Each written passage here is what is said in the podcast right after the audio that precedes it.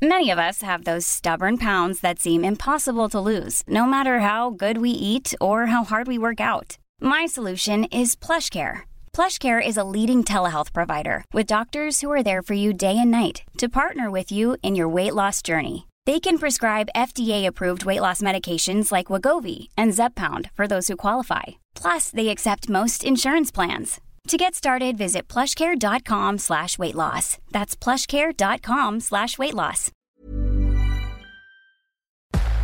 Entrevista.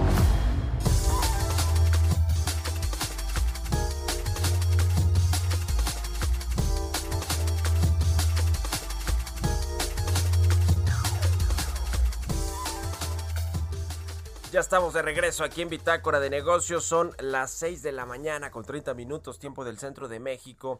Vamos a platicar sobre este asunto del outsourcing con el eh, presidente de la Asociación de Bancos de México, con Daniel eh, Becker, a quien me da mucho gusto saludar. ¿Cómo estás, Daniel? Muy buenos días. Querido Mario, ¿cómo estás? Buen día, qué gusto saludarte. Igualmente, gracias por tomar la llamada aquí en el Heraldo Radio. Pues eh, queríamos eh, platicar contigo sobre este asunto del outsourcing, la subcontratación laboral, que bueno, pues las empresas tienen hasta el primero de septiembre prácticamente pues una, una semana más para regularizar a los trabajadores que están en estos esquemas de subcontratación laboral conforme lo marca la ley, la reforma que se hizo la ley federal del trabajo en la eh, banca mexicana hay más o menos 27 mil empleados eh, que están contratados bajo un esquema de subcontratación laboral. ¿Cómo, cómo está ya eh, la, digamos, normalización de estos trabajadores que estaban contratados a través de estos esquemas ya dentro de las nóminas de los bancos? Daniel, si nos actualizas, por favor. Sí, por supuesto. Ya los, bancos estamos ya en cumplimiento. Eh, tenemos el último registro, es que alrededor del 98% de la gente que estaba subcontratada ya está porque que estaba por insourcing o outsourcing o ya eh, está incorporado a los bancos eh, ya están perfectamente regularizados aunque es importante nada más hacer destacar que destacar que aunque antes estaban muchos de los de los empleados de, bancarios en algunas de estas modalidades siempre habían cumplido con sus responsabilidades eh, fiscales. Yo creo que es importante nada más. Lo hacían por alguna razón de cuestión de modelo de negocio, pero lo que bueno hoy sí vemos es que ya básicamente el 98% de las instituciones están eh, en cumplimiento y en orden. Pues sí, eh, se, está, se están, eh, digamos, integrando a las nóminas, como decías, no necesariamente porque con los esquemas de outsourcing no se pagaran los impuestos o las contribuciones sociales que se tienen que, que hacer por ley, como si había, digamos, un outsourcing eh, eh, digamos, ilegal de alguna manera que funcionaba en el país en muchos, en muchos negocios, en muchos otros sectores, pero no, no era el caso, como tú dices, de, la banca. Sin embargo, pues ahora la nueva regulación o la nueva ley pues busca que se, que se sumen a las eh, nóminas de los de los bancos de las de los intermediarios financieros en general estos estos empleados de outsourcing. Qué ha cambiado cómo eh, qué ha cambiado en el sector financiero bancario Daniel después de que tuvimos esta crisis tremenda del 2020 con una caída de 8.5 del Producto Interno Bruto, una pérdida de empleo, cierre de empresas, ahora comienza a recuperarse la economía, aunque pues ha bajado, digamos, el ritmo de recuperación que traíamos en el primer eh, semestre del año. Eh, ¿qué, tanto ha cambiado la banca, la dinámica de los créditos, el eh, acercamiento que tienen los intermediarios financieros con, con los clientes, los consumidores? cuéntanos un poquito de todo este proceso que se vivió en el interior de los bancos. Claro, y es un muy buen ejercicio. ¿Por qué no dividimos esto en, en, base, en dos grandes eh, ángulos de análisis. ¿Qué pasa desde el punto de vista de la banca en su conjunto? Te diría que pasó algo que es insólito, que después de una crisis tan profunda como la que tú acabas de comentar, la banca eh, salió por primera vez que yo tenga registro más fortalecida que de crisis anteriores. Esto, eh, esto basado en tres o cuatro indicadores muy claros. Primero, el índice de capitalización del sistema está por encima del 18%. Eh, eh, los coeficientes de liquidez, que como tú sabes es una petición de Banco de México para tener claridad de la liquidez que tengan los bancos en, en caso de una corrida, todos por encima del 100%, cuando inclusive hubo algunas eh, modificaciones por parte del, regulador para poder estar abajo de ese, de ese mínimo que ya está establecido por Basilea 3. Y tercero, una extraordinaria liquidez. Como tú recordarás, Mario, la liquidez de la banca creció en 1.4 billones de pesos. ¿Eso, qué nos, quiere, ah, eso qué, nos lleva a concluir? Que la gente tuvo básicamente, son dos grandes conclusiones, que la gente fue prudente y en lugar de tomar crédito ahorró, a pesar de que pareciera que mucha gente no tiene capacidad de ahorro, pues esto nos demuestra que sí, aunque todavía hay grandes oportunidades para bancarizar. Y segundo, eh, que, la gente, a pesar de eh, ser y tener a veces una percepción de la banca en ciertos, en ciertos eh, sentidos, le tiene una gran confianza a, sus instituciones bancarias. Entonces, ¿qué vimos? Una banca que sale fortalecida y que sale líquida. ¿Cómo nos encontramos en este hoy, en este contexto de una evolución y una dinámica de crecimiento económica distinta? Pues la banca lista, con un anaquel de productos para que una oferta, eh, yo diría, sumamente potente por parte de las instituciones, en algunos segmentos con competencia más que con otros, pero listos para atender a las familias mexicanas, a los familias mexicanos, a las empresas y a los empresarios, a las mujeres y hombres de este país que requieran un crédito. Ahora, sí es importante mencionar, Mario, que como tú sabes, una de las funciones más importantes de la banca, entre otras muchas, pero una de las más críticas es movilizar el ahorro de los mexicanos hacia eh, acciones productivas que tengan proyectos que sean que tengan la capacidad de prepagar y, hacer frente al servicio de deuda y capital. Sí. en ese sentido, bueno, donde hemos sentido que, eh, como bien tú lo comentas, el sector va rezagado hacia las pymes, que tradicionalmente tienen un balance, aunque son la mayoría de las empresas en este país, son las que también tienen un eh, balances más, más, más, más frágiles, y entonces, bueno, creo que ahí lo que la banca tenemos que hacer es llegar rápidamente, sobre todo en estos pymes donde sentimos la mayor, eh, donde la sociedad lo requiere de forma más eh, rápida y más expedita es las pymes. Estamos encontrando y trabajando con modelos junto con los reguladores, la banca de desarrollo y algunos otros actores para que este crédito a estas empresas que fueron las más golpeadas, pues no estamos donde quisiéramos estar y es importante llegar a ellas. ¿Cuánto va a crecer el, el, crédito bancario este 2021 con todo y el rebote que me imagino tendrá junto con la economía que también va a rebotar y se, se espera que, que crezca pues eh, eh, a una tasa pues que no teníamos desde hace mucho tiempo pero es producto del rebote económico ¿Cuál, ¿Cuál, es la previsión? Y también por sectores, a lo mejor ya nos hablabas del crédito a las micro, pequeñas y medianas empresas, que es el que va un poquito más lento. Eh, en, recuperación, pero los otros tipos de crédito, el crédito al consumo, el crédito para la vivienda, el crédito automotriz, ¿cómo van esos otros segmentos? El crédito a la vivienda es un crédito que ha estado creciendo y estable, que es uno de los únicos que no ha observado disminución, eh, los que sí vemos en el empresarial, donde se incluye, por cierto, la parte pyme, está menos 12% bajo en términos nominales, Sí, yo, te diría, eh, Mario, que en su conjunto lo que sí vamos a ver y lo que sí estamos viendo es una recuperación gradual, heterogénea, es decir, y, regional. Es decir, no el crecimiento que estamos viendo del otorgamiento de crédito en el Bajío es distinto al que vemos en el sureste.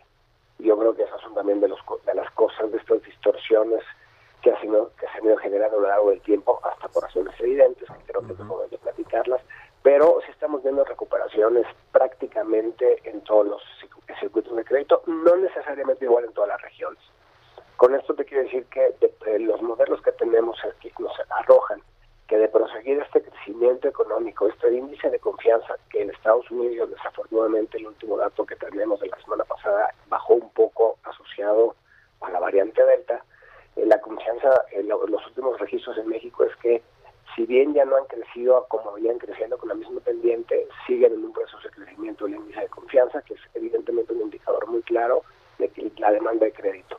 De continuar esto así, Mario, vemos que al final del año prácticamente todos los circuitos de crédito estarán a niveles prepandemia y evidentemente, bueno, como bien te dije al principio, la parte de crédito hipotecario individual ha seguido creciendo a ritmos del 9% recordarás que son créditos de largo plazo y tasa fija, es decir, la gente también está percibiendo que también eso es un tema coyuntural, ¿no? La gente entiende y dice que, que, pues que si la, el panorama no fuera más halagador, ahora bueno, todo esto depende básicamente pues de dos elementos, ¿no? De que continúe eh, esta, este, este, este proceso de expansión de la economía y de regreso a niveles prepandemia en términos económicos y que la vacunación siga, continúe hacia adelante y que bueno, no veamos una variante que nos vuelva a poner en una situación crítica, que hoy no tenemos registro que eso esté sucediendo. Uh.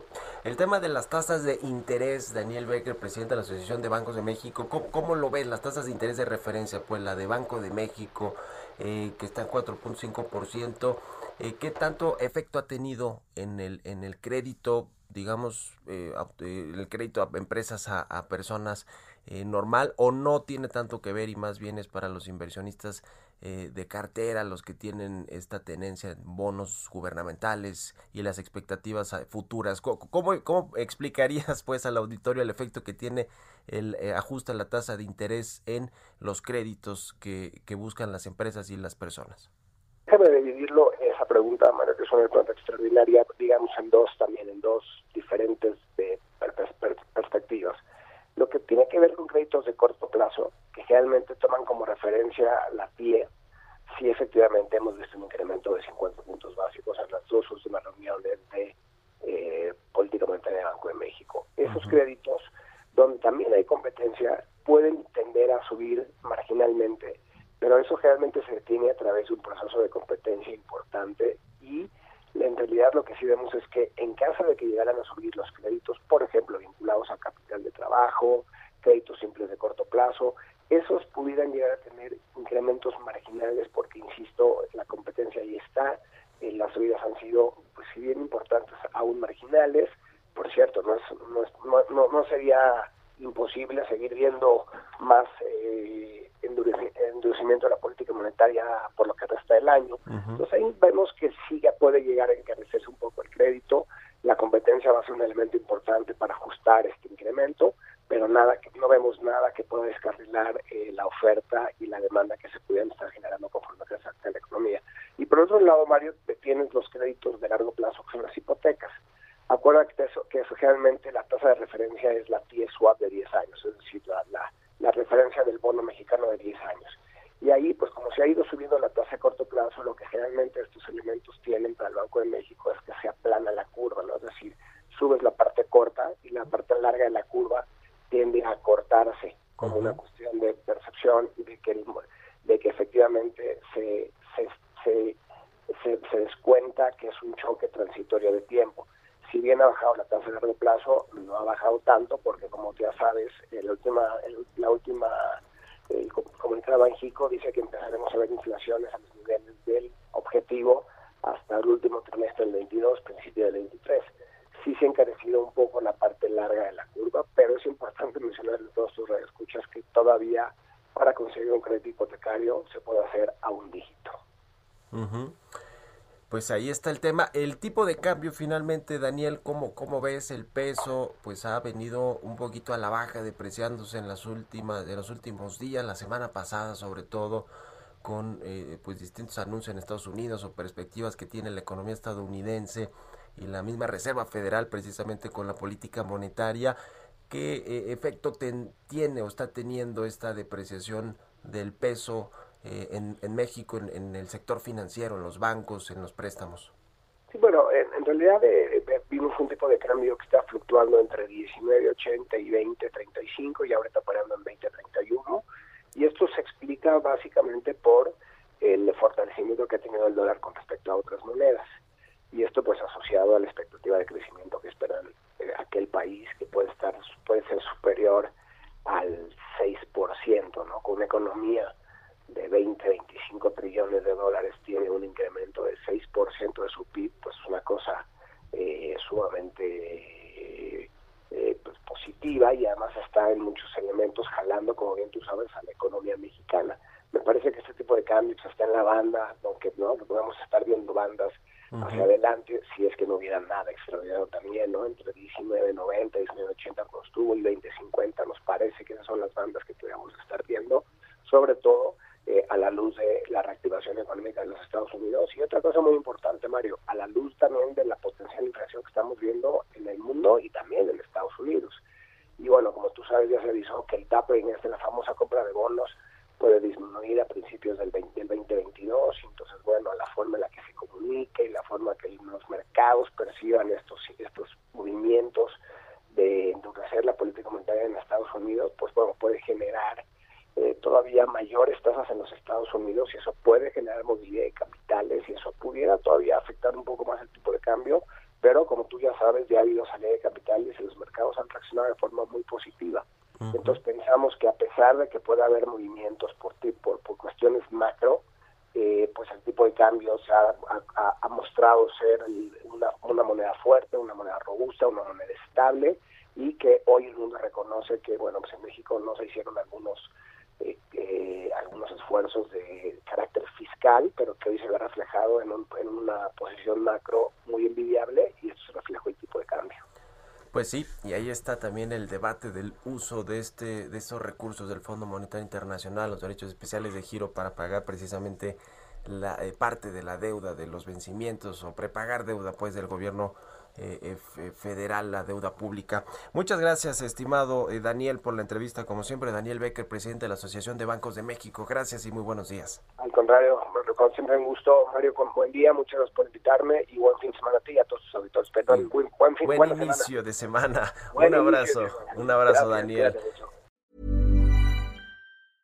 Mom deserves the best, and there's no better place to shop for Mother's Day than Whole Foods Market. They're your destination for unbeatable savings, from premium gifts to show-stopping flowers and irresistible desserts. Start by saving 33% with Prime on all body care and candles. Then get a 15-stem bunch of tulips for just $9.99 each with Prime. Round out Mom's menu with festive rosé, irresistible berry chantilly cake, and more special treats. Come celebrate Mother's Day at Whole Foods Market.